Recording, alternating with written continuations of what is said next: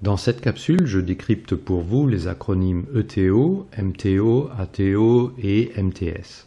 ETO ou Engineer to Order désigne une réalisation à façon, un développement propre à un client selon son cahier des charges et ses spécifications après contractualisation.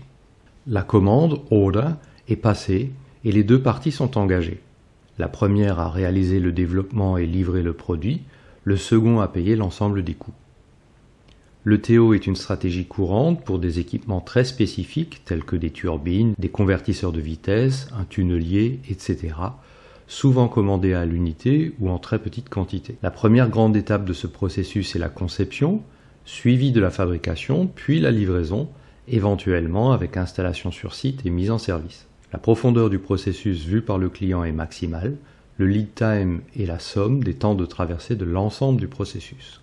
MTO ou Make to Order est une production à la demande qui n'est déclenchée qu'après confirmation de la commande. Cette stratégie est courante pour des produits trop coûteux pour être stockés ou à faible volume. Elle permet un certain degré de personnalisation sans qu'il faille reconcevoir le produit. La profondeur apparente du processus, vue par le client, est limitée au déclenchement de la fabrication. La phase conception, déjà réalisée, lui est invisible. ATO ou Assemble to Order est une stratégie hybride comportant une partie de sous-ensembles produits en avance et stockés. Ces sous-ensembles seront assemblés à la demande, autorisant un certain degré de personnalisation. La profondeur apparente du processus, vue par le client, est limitée au déclenchement de l'assemblage, soit une fraction du processus de production. L'intérêt de cette stratégie est de proposer des produits avec un certain degré de personnalisation à délai court, sans nécessité de stocker les produits eux-mêmes, mais uniquement les semi-finis. Cette personnalisation retardée conserve au producteur un maximum de flexibilité avec un coût de stockage moindre et un temps de réponse court. MTS ou Make to Stock est une production déclenchée sur prévision de vente qui alimente un stock.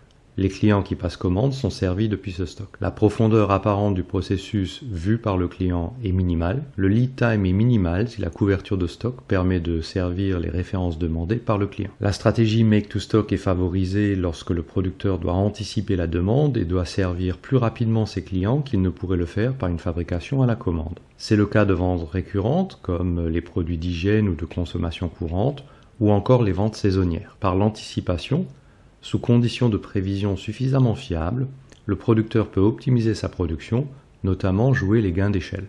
Il s'expose cependant au risque inhérent au stockage des produits finis. Si vous avez apprécié cette capsule, faites-le savoir et partagez-la. Merci et à bientôt sur l'un de mes médias.